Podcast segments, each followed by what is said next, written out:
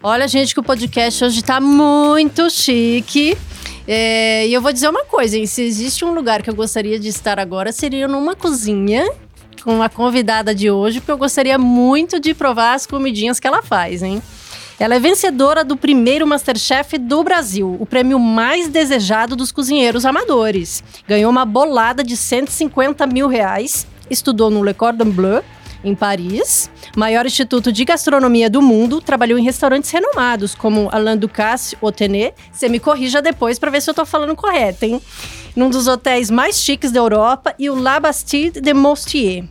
Voltou para o Brasil em 2018, né? Finalzinho de 2018, 2019, com o sonho de abrir o próprio negócio. E dois anos depois nasceu o Clo Wine Bar e o restaurante que ela comanda com maestria os sabores da alta gastronomia com o bistrô do dia a dia. Mulher, empreendedora, professora, influenciadora.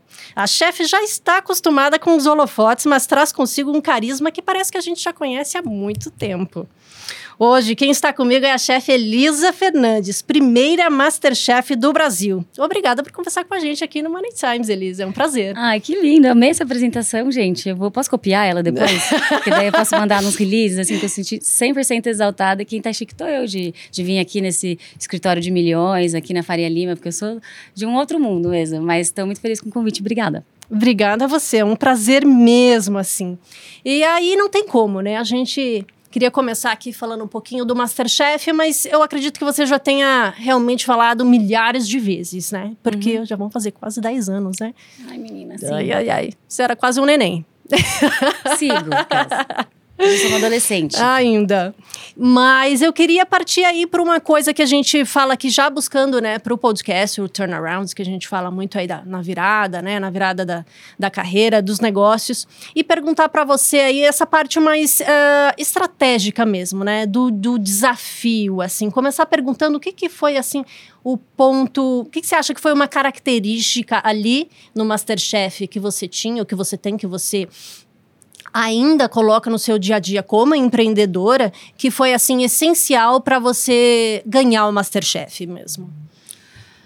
Bom, eu para começar, eu acho que eu sou meio competitiva, então eu entrei achando, ah, não, só não quero sair primeiro, ah, não, quero ficar mais um pouco, e de repente eu tava, eu preciso ganhar. Então eu acho que também tem uma coisa minha de ser competitiva. Uhum. É, depois eu acho que também tem uma, coisa que eu sou muito determinada. Então, tipo, aquilo que eu falo, não, eu quero fazer aquilo, eu sempre acho meios. Tem até um lado meio teimoso às vezes, então eu sou muito determinada. E a outra coisa é que eu acredito muito no poder de sezir oportunidades. Tipo assim, eu acho que as mesmas oportunidades talvez nunca voltem a acontecer com você. Igual num jogo de baralho, sabe? Que você tira aquela carta, às vezes uhum. Você tem que saber se você tem que sezir e usar aquela carta ou se é hora de despejar ela para seguir para outro caminho. Então, na época que eu fiz o Masterchef, eu já tinha formado em filosofia, eu já estava terminando uma pós na ECA, em jornalismo, e eu já tinha tido uma experiência né, como professora e como produtora cultural com num, num, outro projeto. Então, comecei a me relacionar com o pessoal de gastronomia e vi que eu tinha muita vontade daquilo. Então, o MasterChef foi tipo a minha, eu vi como a minha chance de poder um ter minha independência financeira e dois seguir uma nova carreira. Então, eu acho que isso, tipo, me deu, assim, tudo que eu precisava para ganhar. Essa, essa força. Isso. E aí, depois, a partir do momento que eu ganhei o Masterchef, como também era o primeiro e não tinha ainda um cenário tão grande, assim, de, tipo... É, ah, você vai virar influenciador, ah, você vai fazer publi, lá, lá, essas coisas que hoje em dia acho que o pessoal já entra com uma cabeça muito mais assertiva para isso. Isso tudo era muito novo para mim. Uhum. E, e eu tava, tipo, descobrindo essa paixão mesmo. Falei, cara, é isso, eu quero ser cozinheira. Então eu peguei legal. e falei, meu, com esse prêmio eu vou ficar aqui no Brasil um tiquinho só, até eu já embarcar para o primeiro momento que vai começar o curso da Cordon Bleu, tipo, quando abrirem as aulas lá. E falei, eu vou ficar lá e eu só volto quando eu tiver aprendido X, Y, Z conteúdos de, de comida, de, de, gastronomia, assim. Então, por exemplo, uma das coisas mais complexas que eu queria aprender era a desossa de animais inteiros e molhos. Então, eu falei, ah, quando eu passar por esses estágios, aí eu vou me dizer, ponto, estou pronta para voltar. Mas Legal. isso é uma grande ilusão, porque na hora que você chega lá, você vê que você tem que aprender de pão e de outras coisas. Mas também tem um momento que você tem que dizer, bom, até onde que eu vou? Porque senão porque talvez é uma você nunca volta. Né? Exato. E também não dá para ser bom em tudo, sabe? E aí, eu fiz minha trajetória lá. Eu tenho um passaporte europeu, por isso também que eu pude ficar esses quase ah, quatro anos. Minha parte da minha família mora lá, então também tinha a possibilidade de ver minhas irmãs e, e poder ter um pouco de aconchego também nesse mar de novidades. E meio que ignorei a carreira de pessoa pública no Brasil para viver esse sonho com essa determinação. Vou ficar aqui, vou aprender XPTO, vou trabalhar para esse cara que que é o Alan Ducasse, que eu acho que tem um, um, um estilo de uma, uma, ideologia dentro desse trabalho que acho que me corresponde. E aí antes de ir embora, eu vou ter ganhado dinheiro, vou ter guardado meu dinheiro, né? Vou ter tido tudo que vocês ensinam por aqui que eu na verdade não preciso aprender melhor. E falei, mas antes de ir embora, eu vou ficar um mês na Tailândia porque é, eu sou brasileira, branca, privilegiada, né? Não, não venho de uma família rica, mas classe média alta e tal, tive muito privilégio assim. Então eu me disse, putz, eu preciso ir para um lugar diferente do, do meu, do Brasil, diferente da Europa, porque nossa cultura, tanto na gastronomia quanto na academia, na né, universidade, que é da onde eu saí um pouco, acho que é sempre muito voltado para a Europa, eurocêntrico, as, as é, culturas verdade. e os saberes desse lugar. Então eu falei, então antes de ir embora eu vou dar uma passada na Tailândia para dar uma arejada, já vou para praia, já come, como uma comida que eu não conheço, né, de nada. E fiquei um, quase um mês lá na Tailândia e aí voltei. E aí quando eu voltei, o plano era o seguinte, vou voltar Vou começar a fazer um pouco de conteúdo na internet, que eu nem sabia que chamava conteúdo, para as pessoas saberem que eu voltei, mostrando mais ou menos o que eu aprendi a cozinhar, para as pessoas verem o valor do meu aprendizado e da minha experiência durante o tempo fora. Eu cresci, né? Como cozinheira. E aí eu vou começar a fazer uns eventos esporádicos para chamar a atenção de patrocinadores e de repente conseguir abrir meu negócio. E assim, só para, né, long story short, foi meio que isso que, que eu consegui fazer, assim. E, e aí eu comecei um projeto que chamava Elis Ocupa, que era uma série de jantares é, que eu vendia antecipadamente e, né, por causa do meu público também conseguia fazer essa venda. Sim. E aí fui construindo, conhecendo fornecedores, sabendo quem era o fornecedor do queijo que eu gostava, de onde vinha o orgânico, quais são as mercearias, como é que as pessoas funcionam, qual o tamanho de meio Fui meio que entendendo o mercado aqui, porque lá na França eu aprendi muito sobre cozinha, um pouco sobre gestão, mas numa realidade muito diferente da que eu tenho hoje, porque era restaurante estrelado, era tipo sem quase limite de orçamento, e aqui não, né? Então, foi um grande passar na peneira, assim, das coisas para entender o que, que eu podia aplicar e conhecer o mercado daqui, porque eu nunca tinha sido cozinheira no Brasil direito. E aí fui desenvolvendo esse trabalho e aí acabei né, tendo convite para fazer um curso online que onde eu consegui capitalizar muito bem e dobrar a minha base de, de, da minha comunidade, dos meus seguidores, do pessoal que me acompanha. E fortalecer uma história que me colocava na internet de forma comunicadora, uma pessoa que gosta de falar, porque Elisa, eu não, não sou só cozinheira. Sim. É, mas também que mostrasse o trabalho que eu faço como cozinheira. Por isso que eu sou muito orgulhosa do meu canal do YouTube que eu criei com uma equipe incrível. Então, um beijo para o Marcelo, para a Ilana, todo mundo que participou. É, mas depois, né, organizada essa, esse desenvolvimento aí de conseguir captar os recursos, investir no YouTube, na minha, na minha, na minha marca, né, em como eu me mostro para o mundo, aí eu comecei a falar, tá bom, agora vamos fazer o que eu realmente amo de fazer, que é o restaurante. Legal, e você falou aí realmente de desenvolver marca e tudo mais, a gente vai voltar nesse ponto aí. Mas um, uma coisa bem interessante, você falou que fez filosofia e fez jornalismo. Eu fiz uma pós em jornalismo fez na pós. ECA, é. Mas era uma pós lato senso, né? Então não foi, não é mestrado. Legal. Na verdade, assim, eu achava que eu queria virar diplomata e aí, por isso que eu fiz filosofia, porque era uma coisa que eu me interessava. Uhum. Falei, ah, vou fazer essa faculdade aqui, que já vai me ensinar uma língua ou outra, sim, você acaba lendo outras línguas. Sim. Vou ter uma noção geral da, do, do, mapa da, do pensar humano na história, porque você sai da filosofia como historiador da filosofia, né? Você é um cara que conhece a história do pensar humano. Uhum. Ah, eu vou mapear isso aqui, entender um pouco, né? E aí, a partir disso, eu vou fazendo os, os cursos, enfim. Essa coisa de concurso público, né? Que, é, quem, quem já acompanhou como é que faz para se tornar diplomata, assim, é um negócio gigantesco. E aí eu fui fazendo, e a vida foi me levando, e de repente eu falei, gente, que diplomata, não aguento mais ler nada, eu quero fazer alguma coisa com a mão. E eu cansei, assim, desse universo da, da academia, e, e fui ver que, na verdade, tipo. É, o que eu achava que era diplomata e o que de fato é, sabe? Então, uhum. graças a Deus, esse, esse projeto não deu certo. E aí eu fiz o após pra, ainda achando que eu ia para esse caminho, sabe? Tipo, ah, mais estudar um pouquinho mais, uh, vou de fazer... relacionamento, é. de, né, de aprender outras línguas. Eu já falava português, inglês espanhol na época tá. e tinha voltado do intercâmbio na Finlândia, então tinha uma noção de finlandês. E falei, meu, daí agora eu posso aprender uma outra língua latina, tipo, sei lá, italiano ou francês, que Sim. já vai estar tá meio caminho andado. Uhum. E nessa eu já emplaco várias línguas. De repente, se eu fizer, sei lá, um, um curso, alguma coisa de direito, eu posso pegar e encanar naquela coisa de de estudar para chegar nesse cargo. E aí, a hora que eu vejo, eu tô lá fazendo tá casting lá no do Masterchef. que legal. Então, realmente, acho que a gente poderia falar que realmente esse foi o turnaround mesmo, né? Foi, Porque foi você o tava numa carreira completamente diferente É. e se descobriu ali, né? Isso, eu tava meio perdida, na verdade. Eu achava que eu queria uma coisa. E aí, assim, como eu gosto de E a estudar... gente decide tudo tão novo, né? Isso. E aí, assim, eu sabia só que eu, tipo, gostava de estudar e que eu deveria continuar estudando até eu entender o que eu ia fazer. Uhum. E aí tinha, tinha uns mini trabalhos, né? Então, fui professora meio período, aí trabalhei um pouco nessa produtora. E aí chegou naquela equação, tá? Você vai ficar se descobrindo até quando? Até Que, que horas vai pagar de verdade, sim, seus boletos? Porque meus pais me ajudavam até então. Então, eu saí da faculdade, Sim. sei lá, com 24, 25, ainda meus pais me ajudando. Né? Por isso, um grande privilégio, obrigada, pais. Mas eles também colocaram um limite, tipo assim, querida, agora É, Agora vamos primeira decidir, faculdade a gente já bancou, deu, né? agora vamos, né? E aí, quando você realmente você colocou, você ganhou o Masterchef, em- ganhou ali o, o prêmio, né? é, do programa.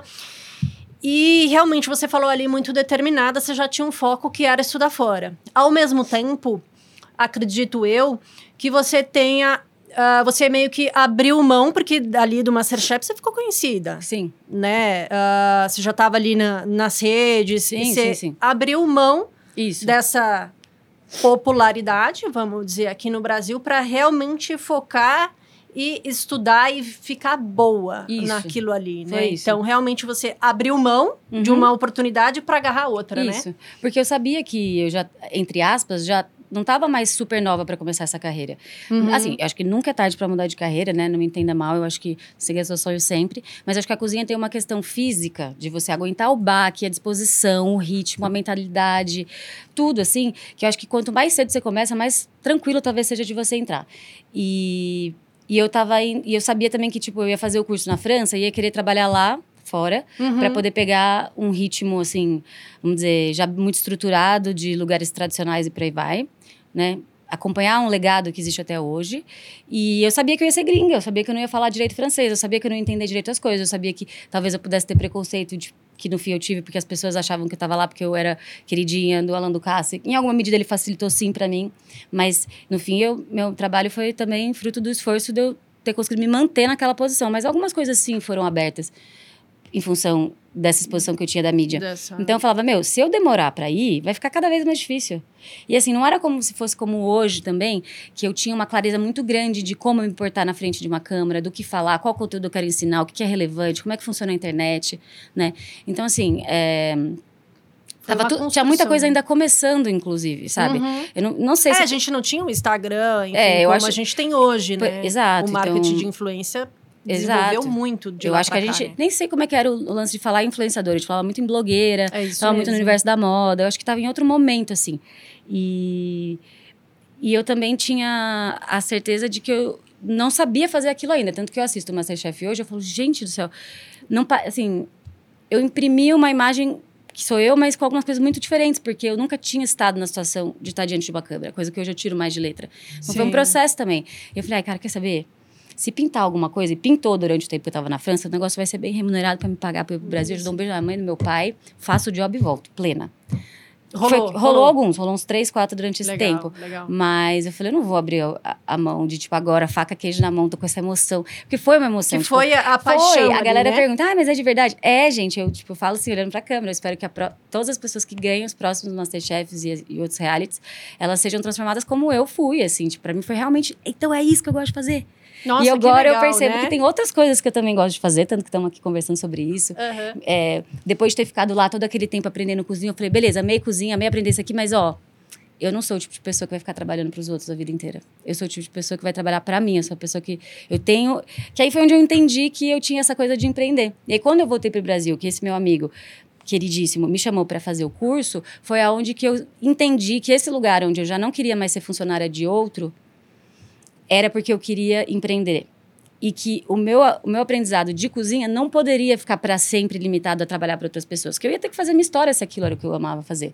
Só que aí que veio o porém, porque empreender já é outra história que eu não estava imaginando que ia ser. E de lá para cá, muito aprendizado. Mas acho que eu consegui fazer o gancho para você. Sim, sim. E aí você estava contando aí, gostaria de pegar esse gancho, né? De você falou aí de preconceito, né? E aí eu queria puxar esse gancho para lá, né? É, você vai para lá com peso, né? Uma pressão muito grande, talvez, eu não sei como foi você chegar lá, se já, já sabiam que você já, você já tinha ganho, enfim, a gente, você poderia até falar um pouco mais, mas assim, como foi... É... Porque às vezes a gente vê muito, estava até comentando hoje no almoço até, que brasileiro, às vezes, quando vai para Europa, em alguns outros lugares assim, sofre muito preconceito, principalmente uh, profissionalmente, né? É, e aí, sendo mulher, num ambiente que majoritariamente é dominado por homens. Queria entender um pouquinho aí, como é que você chegou a sofrer? Rola ali um machismo ou rolou uma pressão? Ah, que nem você falou, ah, é a queridinha e tudo mais. Como é. é. que foi esse processo? Eu vou até tentar dar uma resumida boa, porque eu acho que são vários assuntos dentro de um mesmo assunto, né? Que você falou do do preconceito, sim, né? Tipo, o Brasil, por exemplo, é o país que acho que mais mata pessoas trans e Isso. é um dos países com a maior população trans. E a França, por exemplo, por mais que seja um país politicamente orientado para a esquerda um pouco mais e por isso que inclui muito projetos inclui sociais mais. e fala uhum. sobre diversidade. É um país que tem um senso de humor extremamente específico, que zoa muito isso, por exemplo. Então, eu ouvi muita piadinha em relação à transfobia, tipo, ah, você é mulher mesmo? E, assim, umas coisas que, tipo, eu falava... Não é nem que eu ficava ofendida por mim, porque não era para mim, mas eu ficava porque eu falava, meu, por que essa pessoa acha isso engraçado, sabe? Só que eu tava que numa... senso de humor tipo, é assim, esse? E aí, eu tava numa situação que eu não conseguia rir disso. Uhum. E aí, ficava com aquela cara de e aí eu fui tomada com uma pessoa chata, por quê? Porque eu não ria das piadas deles, que eram piadas tipo. A cozinha tem isso também, da, da piada muito tipo, ah, o sei lá, cocô, pipi, sabe essas coisas? É, é muito engraçado. Quem é da cozinha vai me. e eu sou meio boba, assim, às vezes. Mas acho que você pode fazer uma besteira boba quarta série sem infringir uma série de Sim. listas de direitos humanos. Uhum. E na França isso é meio assim. Então tinha esse preconceito de falar do meu país dessa forma muito preconceituosa, sobretudo com a comunidade LGBTQIA+, que eu achava uó, eu não podia falar nada, porque eu era a mosca do cocô do cavalo do bandido, e eu era uma das piores funcionárias dali, porque eu tinha menos experiência que todo mundo. O Alan do que me deu a oportunidade de trabalhar lá, porque tinha uma fila de gente para trabalhar. Sim. Então eu tinha que mostrar o meu melhor, e mostrar o meu melhor ainda era o pior para todo mundo. E ainda tinha essas piadinhas. E aí a coisa da mulher também, porque europeu, de modo geral, costuma é, achar que a mulher brasileira é prostituta né? etc. Que é uma super hipocrisia, porque a prostituição, por exemplo, tem regulamentação em alguns países da Europa, e aí, de repente, essa mentalidade para a gente eu acho extremamente colonizador, eurocêntrico, alienado, tosco, enfim. Só que assim. Eu não, eu não quero parecer arrogante pelo que eu vou dizer, mas assim, eu entendi também, numa certa hora, que eu vinha de um background muito diferente da maioria das pessoas ali, apesar de eu vir de um país com muito menos possibilidade, entendeu? Eu era uma menina que tinha feito escola privada, uhum. que falava algumas línguas, que já tinha morado fora, que já tinha ganhado um reality show. Só aí é uma experiência que, assim. Pff, trabalhando com umas pessoas que estavam desde os 16 anos na escola de cozinha, trabalhando, vivendo aquilo, descascando batata, sabe? Tipo assim. Ali, né? É, não tô falando prato. que a minha educação é melhor ou pior Sim. do que a deles. O que eu tô dizendo é que assim, eu tive a oportunidade de conhecer muitas coisas diversas, estar em situações onde é talvez mais fácil para mim me questionar sobre machismo porque eu sofro com ele. Talvez é mais fácil para mim me ofender com uma piada colonizadora porque eu consigo ver que no meu país isso mata e isso é problemático. Claro que tem gente que não tem empatia e isso é outra história. É, Mas assim, o, o mínimo de, de, educação e investimento que meus pais fizeram na minha formação, eu não consigo ver o mundo de outra forma. E aí, uma hora caiu minha ficha do tipo assim, não adianta eu ficar brigando, discutindo, querendo educar essa galera que não está afim. Eu tô aqui com tempo, tempo para começar, meio e fim. Eu só não preciso compactar com nada, mas assim, também não preciso ficar ajudando ninguém aqui a ter uma grande consciência. Talvez deveria ter, sei lá, me posicionado mais, mas na condição de eu estar a opção foi: cara, as piadinhas eu vou fingir que não é comigo. Uhum. Não vou fazer cara de quando eu não gostar da piada, mas também não vou dar brecha para nada disso. É, tudo que acontecer de, é, de maior, eu vou comunicar. Teve uma vez, inclusive, que um. Eu, né, no começo eu tinha que lavar toda a louça depois do expediente. Aí eu Sim. fui lavar numa outra pia que tinha uma máquina de lavar é, melhor. E aí o cara responsável dali que ia usar meio que me enxotou. E aí eu bati boca com ele, tipo, cara, me deixa. Estavam auge disso. Sim, cara, me deixa, tô terminando. E o cara pegou assim, Ei! cuspiu na minha cara. O cara cuspiu na minha cara. Não acredito. E o cara era um cara também muito mais simples, imigrante também e tal. Eu falei, como é que eu vou contar Nossa. esse BO? E contei Nossa. o BO, porque eu falei, não, cuspida na cara também não merece. É, não dá eu tenho certeza que também ele que a gente engole, né? E eu tenho Mas... certeza também que se eu fosse um homem, teria feito talvez sim, talvez teria... teria saído da porrada, é. sei lá o que teria acontecido, mas enfim, achei muito horrível. E aí, meu, eu contei isso e tive que, tipo, passar por todo um processo no RH que foi péssimo, porque daí eu tive que relatar a história, o cara falando que não, eu falando que sim, aí ficou aquela. Aí eu falei, putz, meu, é... chega, sabe? Isso aqui é uma, uma lógica própria. O, a cozinha que eu trabalhava estava já num momento de transformação, de contratar mais mulheres. De, o chefe era um cara, o Romão Mendel é um cara super atento. E era não, um, um, restaurante conceituado. Super. super. Então, quando eu contei isso, ele me protegeu. Então, assim, eu sentia que eu estava num momento muito turn, turning point, turn uh -huh. de, desse desse império Alan Ducasse em várias questões, entendeu? Tipo, o cara ele já estava antenado que a gente precisava ter diversidade, Mudar. a gente precisa é, dar crédito para quando o europeu Incluir. pega uma arepa do México e traz para a uhum. cozinha francesa gastronômica e dizer e, e, e honrar, sabe? Então da a gente já estava já estava num momento muito assim de contratar estrangeiros e valorizar isso, de ter mais mulheres. Então eu senti que, que aquilo era um, talvez daqui 10 anos seja um pouco diferente, aí meio que deu para mim assim. E, e às vezes que eu falei sobre isso, depois que eu voltei, sempre foi num sentido de tipo evidenciar isso, que existe machismo, existe preconceito com da onde você vem, lá mas é, eu gosto de sempre focar nesse meu lugar de consciência sobre tudo isso e que eu tomei que eu, diferente de muitas outras mulheres e pessoas, não tenha a condição de poder escolher. E eu escolhi. Então, eu escolhi passar por algumas coisas, uhum. tive algumas situações de abuso, inclusive mais um, um, pouco físico, assim, mais ou menos, não físico, mas, enfim, leve, que eu ignorei, porque eu pude ignorar, não que eu recomende. Sim. Então, assim, eu tive muita consciência do que eu estava fazendo e por isso que eu falo do passar na peneira. Então, hoje que eu tenho meu restaurante, eu falo, eu não quero ninguém trabalhando no meu restaurante com essa bola na garganta que eu tive durante tanto tempo de viver coisas que eu nunca ia poder compartilhar, senão eu ia ter que ficar lá no RH, perdendo, não perdendo meu tempo, mas me desgastando com um negócio que, assim, honestamente, não sei se o cara vai mudar. Exato. E aí eu vou ficar de achar, tá problematizadora. Então, cuidado com ela, hein? É. Porque ela é meio, sabe, o pessoal que fala, ah, é mimimi. Uhum. Então, eu fiz minha história, onde eu precisei pontuar, eu pontuei.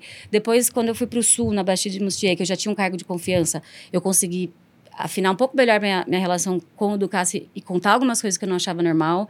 Tive até algumas indisposições, mas saí, eu acho que de portas abertas com a missão vencida. Assim, tipo, pô, legal, parabéns, Elisa, sua trajetória, você foi bem. Mas assim, tenho poucos amigos, sabe? Uhum. Tenho bons amigos da França, mas poucos da cozinha, porque a maioria foi muito tiro, porrada e bomba. E aí, vamos voltar ali um pouquinho. Eu queria agora que a gente falasse um pouquinho de investimentos, mas aí, né, você ganhou essa bolada aí de 150 mil reais que que, na, o que que, que no fiz? que você investiu? Conta eu vou, aí pra vou gente. dar uma resumida boa, né? é pra não pegar mal aqui, mas peguei, falei, pai e mãe me ajudem. Porque meus pais me deram uma educação incrível, incrível, maravilhosa, mas educação financeira é uma coisa que eu não tive muito. É difícil no Brasil, a gente não, não aprende isso é. na escola. E eu sou a filha mais nova, então fui mimada. Ah. Taurina, não sei se acredita em signo, então estou sempre pronta para me presentear com alguma coisa extremamente incrível, gastar dinheiro à toa. Mas assim, Quem eu peguei, não, né? peguei 150 mil, aí tinha um carro. Aí eu vendi o carro, que era uma Fiorino refrigerada. Peguei 50 mil e deixei guardado em algum investimento que agora não lembro qual é, porque eu nem sabia tá. qual era o nome. Tá. Na época, provavelmente continuo sem saber. Peguei essa grana, abri a minha conta lá na França e trá, transferi grande parte em euro. O na, que também já deu. Na pior decisão ever, porque era na época do, do golpe da Dilma, então tava assim, meu, enfim.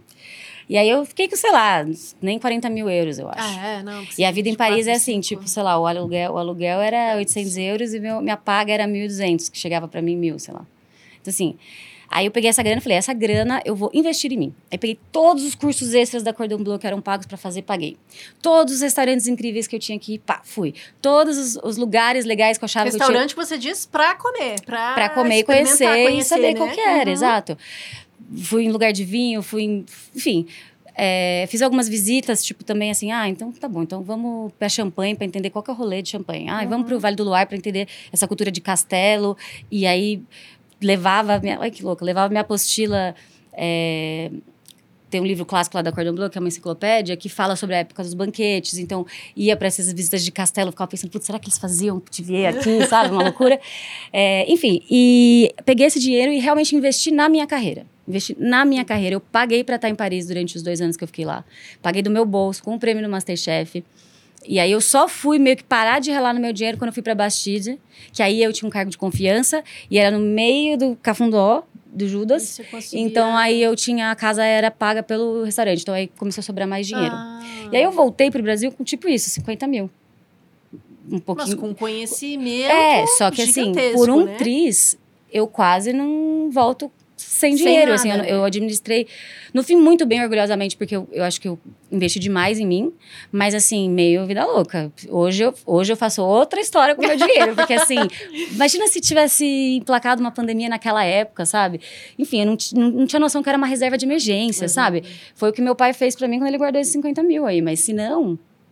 Não, doida, louca. Mas no fim, eu acho que foi muito intuitivo e eu também sabia, porque eu sabia que eu era determinada, eu sabia que a hora que precisasse eu ia voltar também, sabe? Então eu, eu peguei esse, esse dinheiro e investi na minha carreira mesmo, assim. Viajei, comi. E aí você foi para Tailândia. Me conta o que, que você foi fazer na, na Tailândia. Tailândia. É, como é que foi? Porque assim, né? Uh, eu até passei um tempo na Tailândia, morei lá também. E são culturas muito, muito diferentes. E lá na Tailândia, você conseguiu incorporar alguns sabores, alguns temperos na sua comida ou você foi realmente lá só para Ai, ai vou, vou ficar um mês viajando e para relaxar, vamos dizer. Hoje, olhando para trás, eu acho que foi onde me deu o clique sobre o fato de que a gastronomia faria tudo de novo igual. Sou apaixonada pela França, pela cozinha de lá. Meu restaurante tem uma pegada super difusão com a França, mas eu acho que olhando para trás foi sem querer um estalo onde eu percebi a questão de como esse mercado da gastronomia está completamente colonizado pela Europa até hoje. E eu acho que eu fui para Tailândia para ver isso em outro contexto. Como é que é essa, esse eurocentrismo da gastronomia aqui. E te falo que eu acho que, aqui no caso da Tailândia, eu uhum. acho que eu talvez um pouco mais moderado do que é no Brasil. Claro, tem os restaurantes estrelados, os lugares Sim. chiques que, uhum. que, seguem esse formato muito europeu, não sei o que, não sei o que.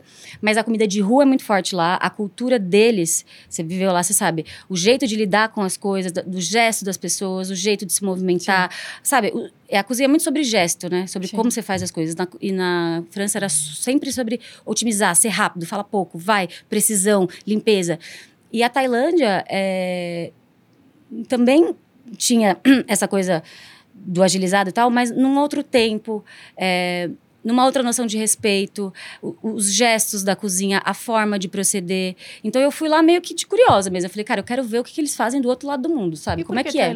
Porque a Tailândia, na verdade, eu queria um país que eu pudesse ficar nesse país um, viajando para pegar aquela cultura. Eu não queria ficar fazendo igual eu fiz, tipo, ah, mochilão pela Europa, vamos conhecer Sim. vários países. Não, eu queria pegar um país e, e... e focar ali e conhecer é. ali. E aí eu sou uma grande apaixonada pela praia. Então eu falei, ah, pô, Tailândia, e é um destino que o útil ao agradável. É um destino que é fácil para ir da França. E eu já tinha uma curiosidade porque eu amo curries, enfim, adoro comida apimentada.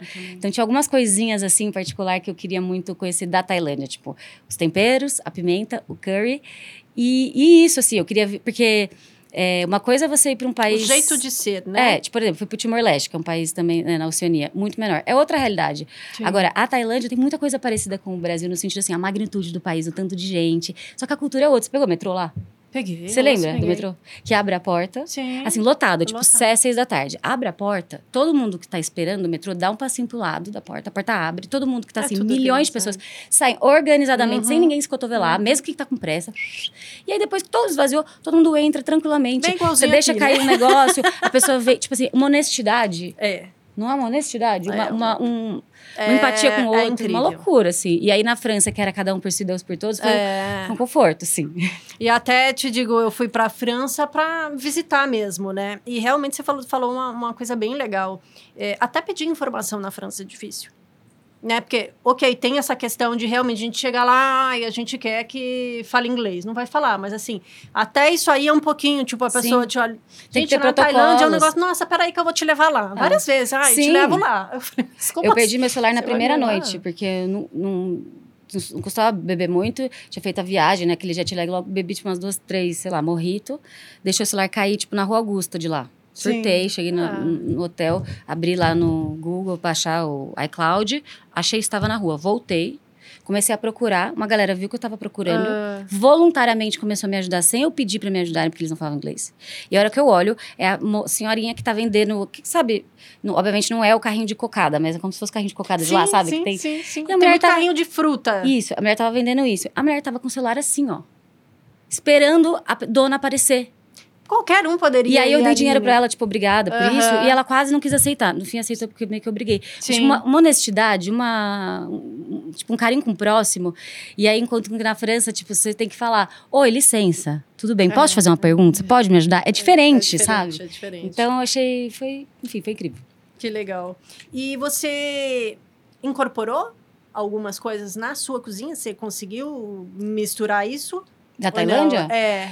Eu não, eu, Cê, cê, eu não sei se eu alguma vejo- coisa ou não. Porque Não- assim, às vezes uma pimenta, porque realmente tem uma questão de, de, de realmente ser uma comida mais forte, de, mistu- de misturar, né? Tipo, por exemplo, tem a- chega a ter fruta, né? Na, na- Sim. doce com salgado ali, que eu Sim. adoro. Eu também amo, amo. Não, eu acho que assim, tudo é uma versão diferente de algo que já existe em alguma medida, sabe? Então acho que a gente vai Uhum. vivendo as coisas e vai sempre assimilando e, e colocando o nosso próprio dedo. Por isso que acho tão importante também dar referência. Pô, veio de lá que eu tive essa ideia, e daí eu. sim. Que é- que- mas sempre tem uma Referência, certa apropriação, você sempre Aham. assimila alguma coisa. Então, eu acho que hoje na minha cozinha, como o Clô, meu restaurante, na Vila Madalena, Rua Girassol 310, podem ir lá se vocês quiserem, em São Paulo, ele é muito Brasil, fusão França, porque eu me tornei cozinheira na França, Sim. me identifico com aquela cozinha, aquela forma de proceder, lá, lá, lá. Mas hoje, cada vez mais, eu tento fazer fusão com outras coz- cozinhas também. Então, por exemplo, hoje eu tenho um prato que é um dumpling com massa de arroz, que eu acho que é uma massa típica mais da Coreia. Uhum. Só que com uma bechamel, que é uma coisa bem francesa, e o caldo, que é uma das coisas que eu mais gosto de fazer. E coloquei umas pimentas e uns temperos, por exemplo, da Turquia, porque foi uma das viagens que eu fiz. Nossa. A segunda viagem que eu fiz, assim, para me inspirar, a primeira foi Tailândia, a segunda foi Turquia. Já de volta pro Brasil. Então, eu- agora eu acho que é- tem isso, assim. Tem momentos que eu falo, putz, tá muito francesão isso aqui. Vamos dar uma, Vamos. uma arejada, vamos pensar outra coisa, é isso. Que legal.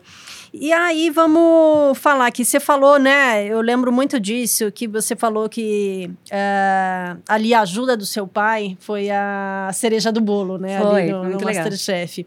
Eu queria trazer essa alusão para agora, assim. O que que hoje seria, assim, a, a cereja do bolo, assim, na, na sua vida profissional? Hoje, hoje, hoje, é um movimento que eu estou tentando fazer interno aqui de saber delegar tarefas, mas não saber, mas não delegar responsabilidades.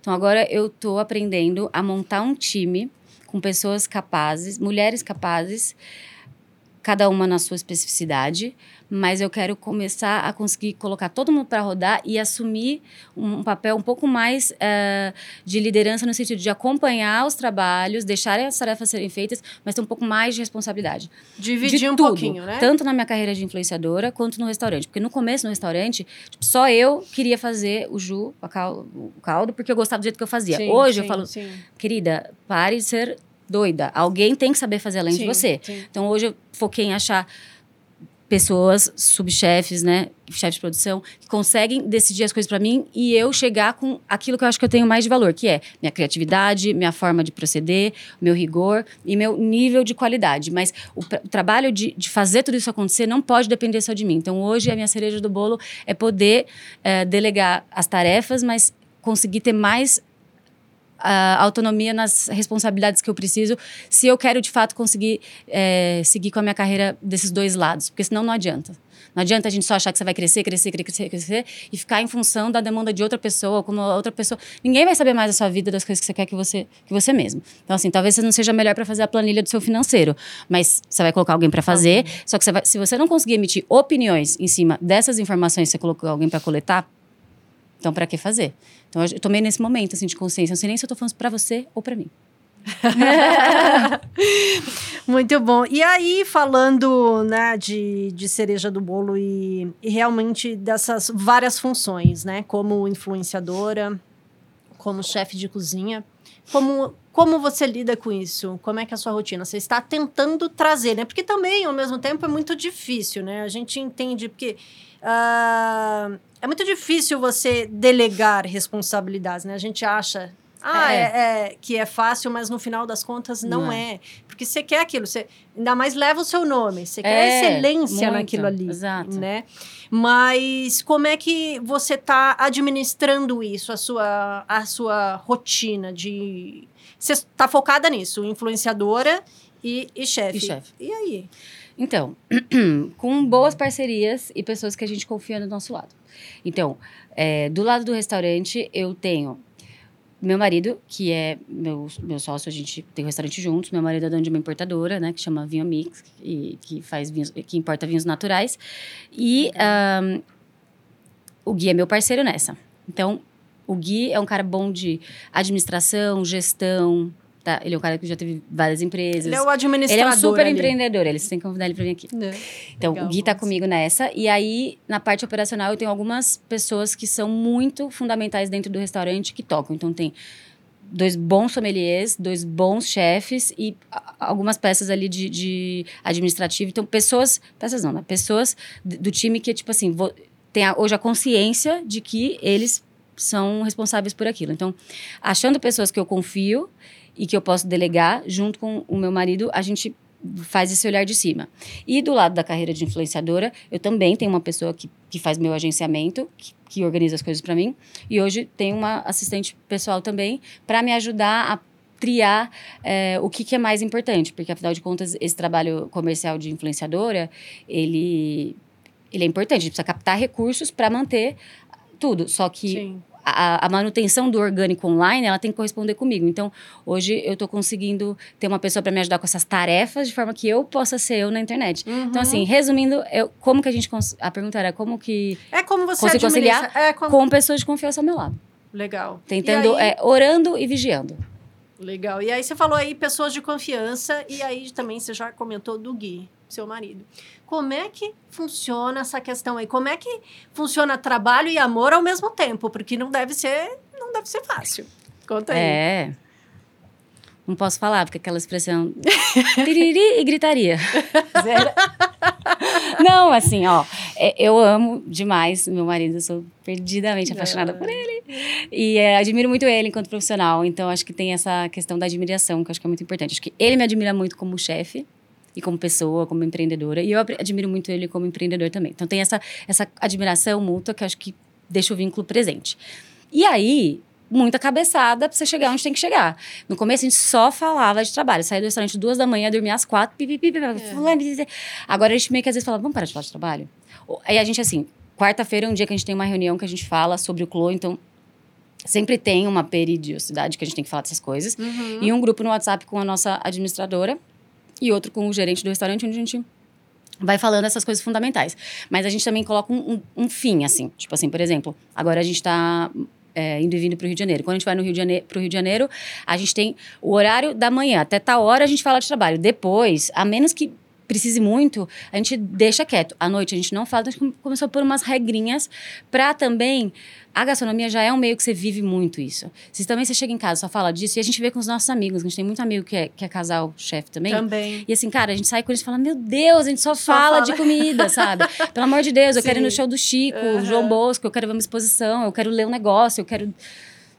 Sou só cozinheira, sabe? Sim. Então é meio assim: Ah, parceria, admira- a- a- admiração e limites. E cada um também, eu acho que também existe aí, cada um no, no seu, quadrado. e é ótimo, porque o seu ele é dois andares. Então a gente brinca que assim: o andar de cima é meu, o andar de baixo é do Gui. porque embaixo é o bar e em cima é o Fisicamente já restaurante. tá dividido. Então, assim, Perfeito. é óbvio, eu vou fazer um prato e eu quero a opinião dele, eu vou perguntar qual vinho harmoniza, Aham. eu vou querer saber, ele vai importar um negócio novo, eu vou querer acompanhar a degustação pra saber. Se chegou um vinho que eu amei, eu vou querer fazer um prato para que tem essa construção junta. Mas assim, eu não pego e viro pra ele e falo, Ah, você putz, tem você não tem que falar assim aqui." desse vinho. É. Ou ele fala, ah, você não tem que falar. Cada um no seu quadrado. Perfeito, perfeito. E aí também não pude deixar de notar que você falou que está indo e vindo para o Rio de Janeiro. Ah, estaria vindo aí. Como que as Uma blogueiras expansão? falam? Vem coisa boa por aí, vem novidade por aí?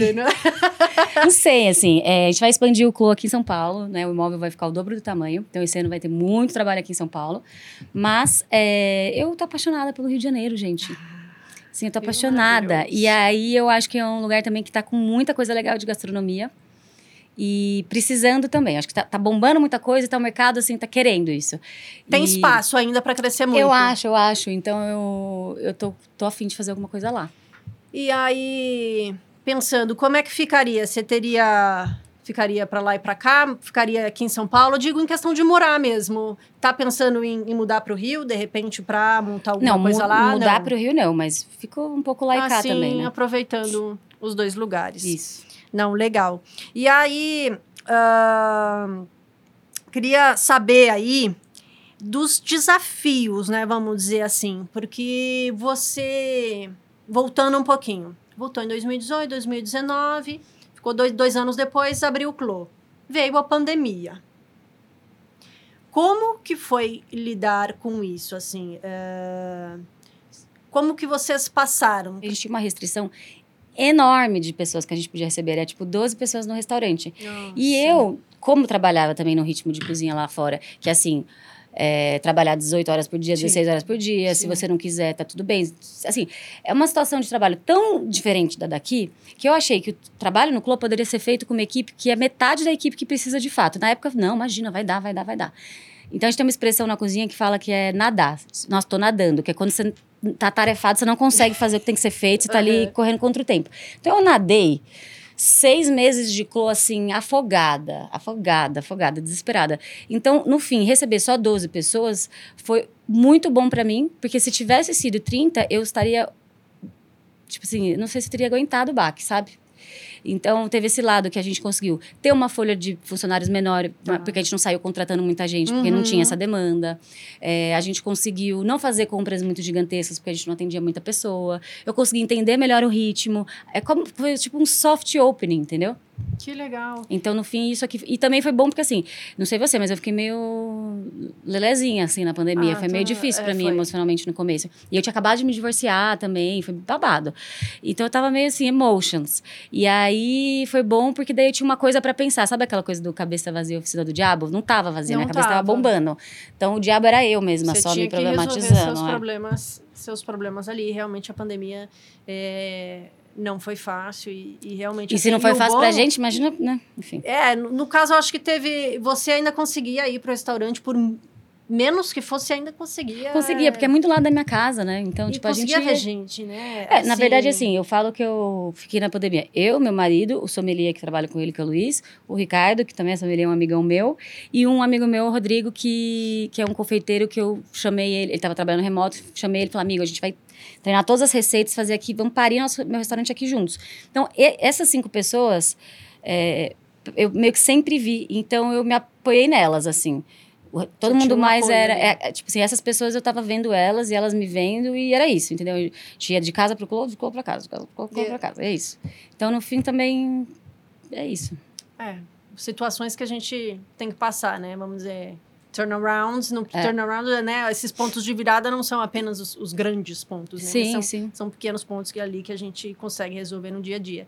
E você falou uma expressão muito legal aí, nadando, né? E me remeteu aqui é, que você ficou meio perdida ali e tudo mais, e veio a questão também de economia, vamos dizer. Mas aí eu vou, vou explicar aqui, vou colocar meu ponto. Tá.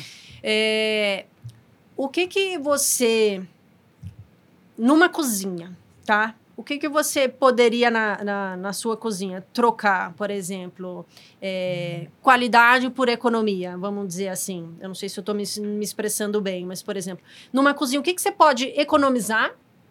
Mas o que que você não pode é, abrir mão de, de ter a qua- aquela qualidade? Você tá falando de recursos físicos? Recursos físicos.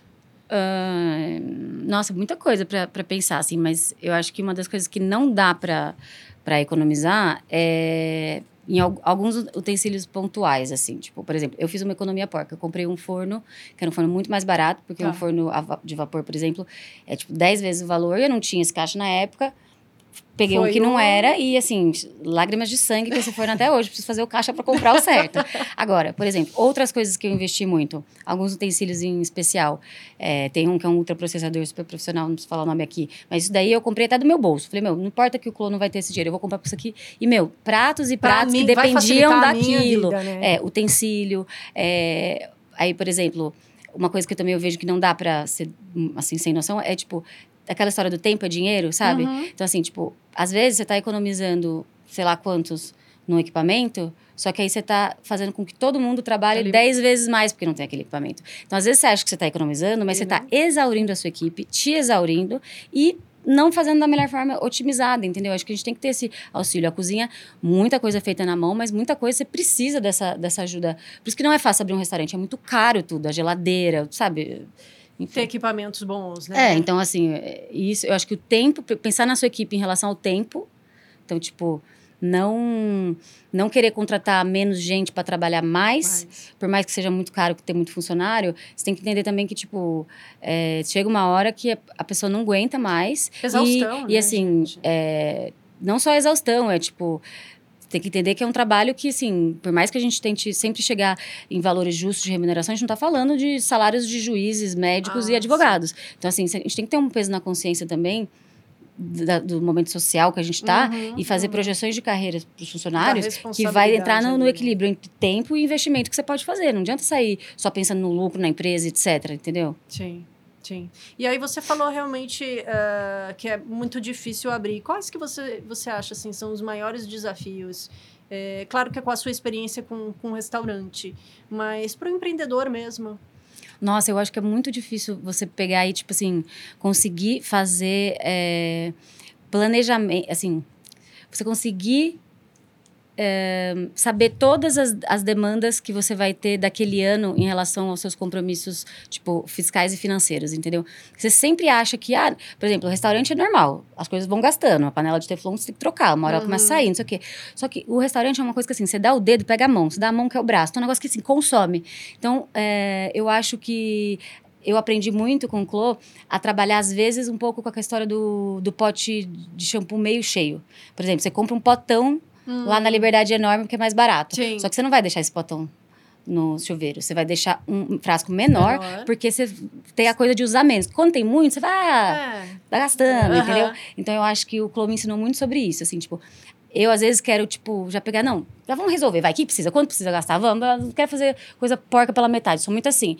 Mas não, às vezes é no sapatinho, às vezes é devagar, então a gente vai ampliar agora, a gente vai primeiro colocar as mesas, entender o movimento, fazer uma pequena obra, deu certo? Aí a gente faz uma obra da cozinha maior para dar vazão. Então assim, o Clô me ensinou a ser menos... Ansiosa. Talvez, será? É, Pode ser. Fazer as coisas mais devagarzinho, uma coisa de cada vez, sabe? Meio Dá tempo ao tempo, assim, né? Ah. E aí, essa questão aí de, de, de restaurante, a gente vê um boom, assim, né? De, de programas, de, de cozinha, enfim, a gente tem, tem vários hoje, né? Enfim, Masterchef, tem panelinha, tem, tem vários, tem programa, tem canais, né? Sim. reservados para isso. Como que você vê o cenário brasileiro hoje, assim, os chefes, a gente ah, não querendo comparar, não, não é isso, mas como é lá na França, como é que o Brasil está encaixado nesse aspecto gastronômico mundial? Ó, eu acho assim, primeiro eu acho que Masterchef, esses programas, eu acho que teve um turn, turning point, um turnaround aí, disse que assim, acho que o- a palavra empratamento talvez não fosse uma palavra que era tanto dita na mesa da, da família brasileira Mas antes um do plus. Masterchef. É, finalização, sei É. lá.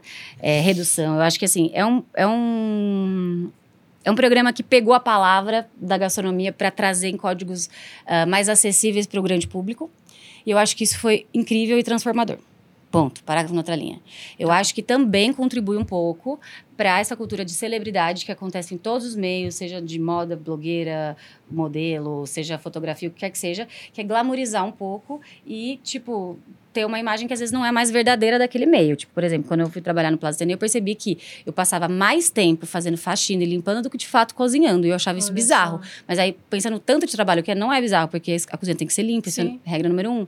Então, assim, eu acho que às vezes as pessoas acabam se iludindo, se confundindo. E assim, a pessoa sai do programa e fala, eu sou chefe. Não, você no máximo, cozinheiro, porque chefe é o cargo, entendeu? Você é Você administradora, mas você, dentro da empresa, é CEO. Entendeu? É Uhum, diferente. uhum. E as pessoas acham que elas saem Já, da administração né? CEO, e não é. Aham. Então, essa confusão de, de, de termos, acho que às vezes ela dá uma glamorização que eu acho chata. Agora, esse processo do Masterchef ter entrado e ter cada vez mais programa, eu acho que, no geral, o saldo é só positivo. E acho que agora, com cada vez mais pautas que a gente está levantando, discussões e tal, a gente está se questionando coisas que eu trouxe aqui hoje, por exemplo, sobre o eurocentrismo da gastronomia, sobre será que o restaurante que trabalha com as técnicas francesas, ele é mais técnico do que o brasileiro? Ou será que a técnica brasileira faltou de ser colocada numa apostila e, num, e numa enciclopédia para galera falar, ó, no Pará faz assim. Uhum. Tipo, tá bom que existe o termo saltear, mas tem o, o termo ticar, que é ticar o peixe, sei lá, lá no norte que eles fazem aquela coisa com.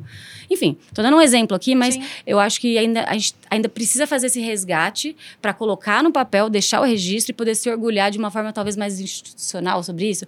Mas o caminho já tem sido feito há muito tempo por vários chefes, é que a galera não quer ver. Mas tá aí, ó, Mara Salles, fazendo um trabalho de, de pesquisa e resgate da cultura brasileira há tanto, tanto tempo. Bel Coelho, que faz um bilhão de é, menus com temáticas específicas, é, com cultura que está totalmente ligada ao Brasil. Enfim, é, são, são muitas pessoas falando e fazendo, fazendo pesquisa e cozinhando a nossa cozinha brasileira. Então, acho que a gente está num momento de muito bom. Eu vi que o Guia Michelin parece que né, saiu do Brasil esse, esse, último ano. Não sei exatamente entender o porquê, mas acho que outros guias estão aí. Tem 50 Best, outras...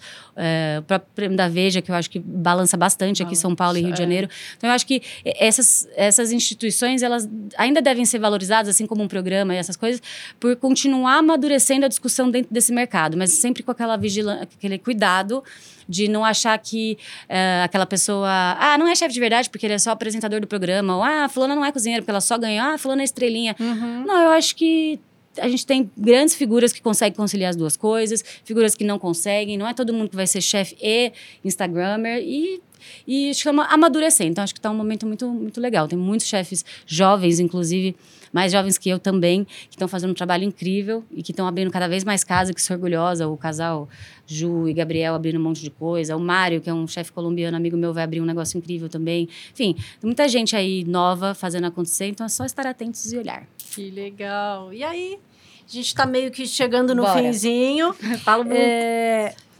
Agora, mas primeiro a gente vai fazer uma brincadeira aqui. Bora. Mas é, primeiro eu queria, para a gente terminar aqui, que eu sempre peço aqui para quem vem, dar dicas, né? É, de como passar, né? Como a pessoa que está precisando, como virar a página, né? Eu acho que você, mais do que ninguém aí, tem essa experiência de realmente mudou principalmente de carreira, né? Tava fazendo uma coisa e mudou para uma coisa completamente diferente.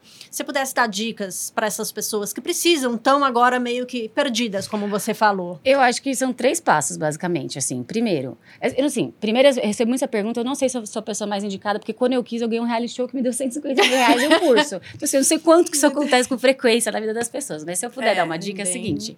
Primeiro, é, entenda o seu legado, o que, que você faz até agora, tal. Se realmente está afim de desistir ou se só está meio cansado mesmo do que você faz. Uhum. Dois, procure saber o que, que é essa área que você quer entrar, como que as pessoas que estão nela fizeram para chegar até lá, quais são os caminhos, se precisa estudar, se precisa trabalhar, qual quanto ganha, quais são os perrengues, quais são as coisas boas e fazer esse, essa comparação. Pô, então eu tô querendo sair né? do, da minha realidade que é essa hoje, mas a realidade da galera normalmente é essa aqui. Então, e depois guardar uma belíssima de uma grana para você conseguir ter sua reserva de emergência e um a mais. Por quê?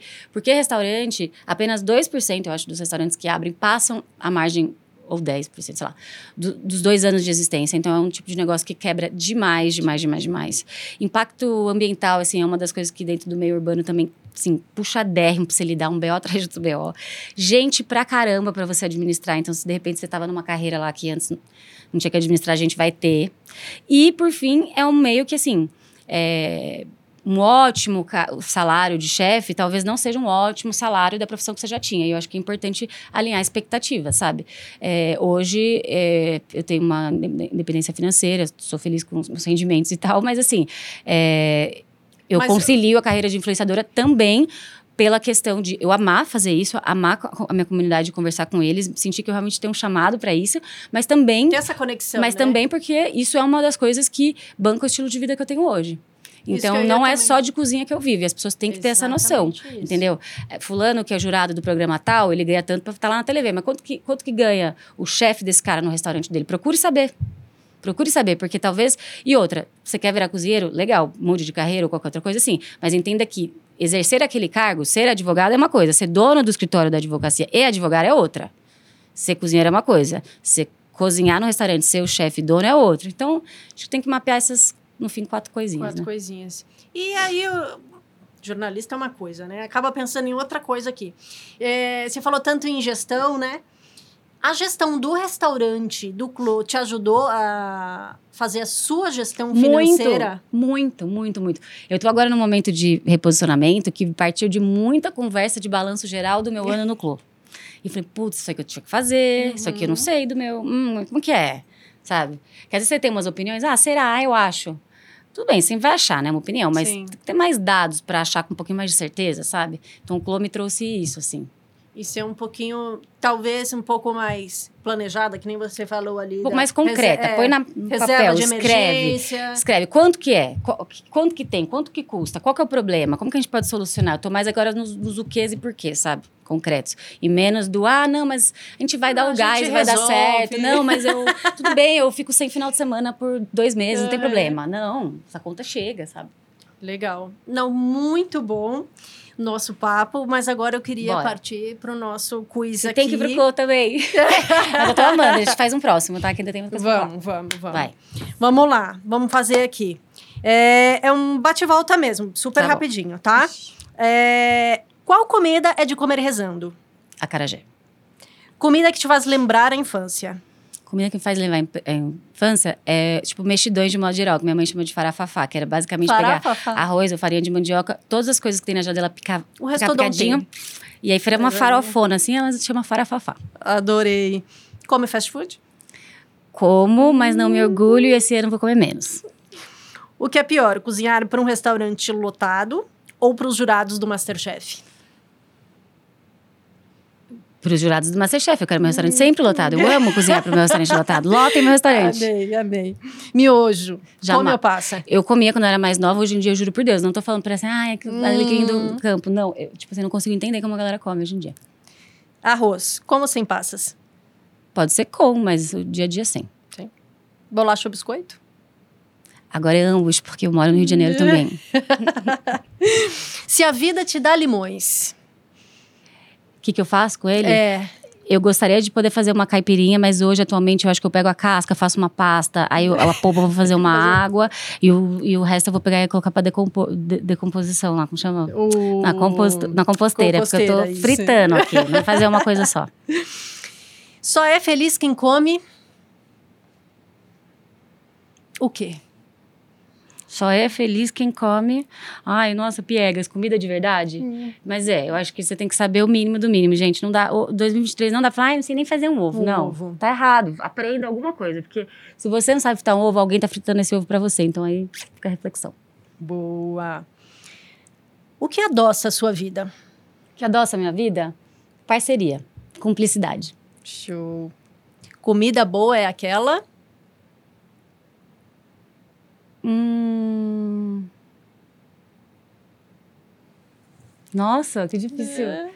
Atualmente eu vou falar aquela que fazem pra mim, porque eu tô cansada. Que façam para mim.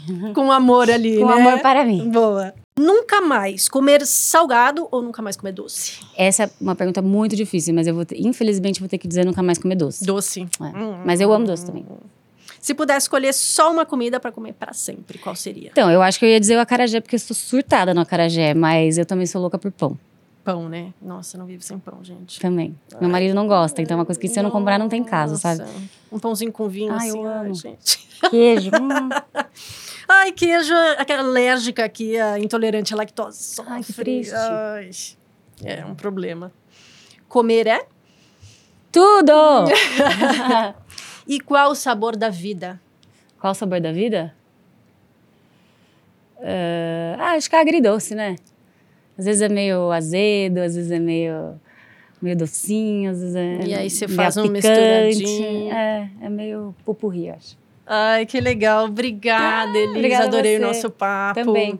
Espero aí. Vamos ver se a gente chama o Gui também para conversar chama com a assim. gente. Nem que eu tenha que vir com ele, porque eu duvido que ele vai querer vir sozinho. Ah, Mas eu acho muito legal para contar um pouco mais dessa história. Obrigada pelo convite. Eu amo poder compartilhar um pouquinho mais da minha trajetória, porque apesar de eu ser muito determinada, foi muita coisa também na intuição e na garra, sabe? Apesar do- dos privilégios que eu contei. Então, é legal ir falando sobre, porque eu- nessas conversas eu vou, né? eu vou me descobrindo também, e eu espero que sirva de exemplo para outras pessoas também, que às vezes acham que eu sou super bem resolvidona. Tipo, não, teve vários meses que eu não tinha noção nenhuma. Aquele meme do labrador, I have no idea what I'm doing. E tá tudo certo, porque no, no caminho a gente vai aprendendo. então, obrigada. Obrigadão mesmo. E pessoal, para vocês aí que estão acompanhando a gente, acompanha aí na gente nas redes sociais também, viu? Até a próxima. Beijo, obrigada, gente.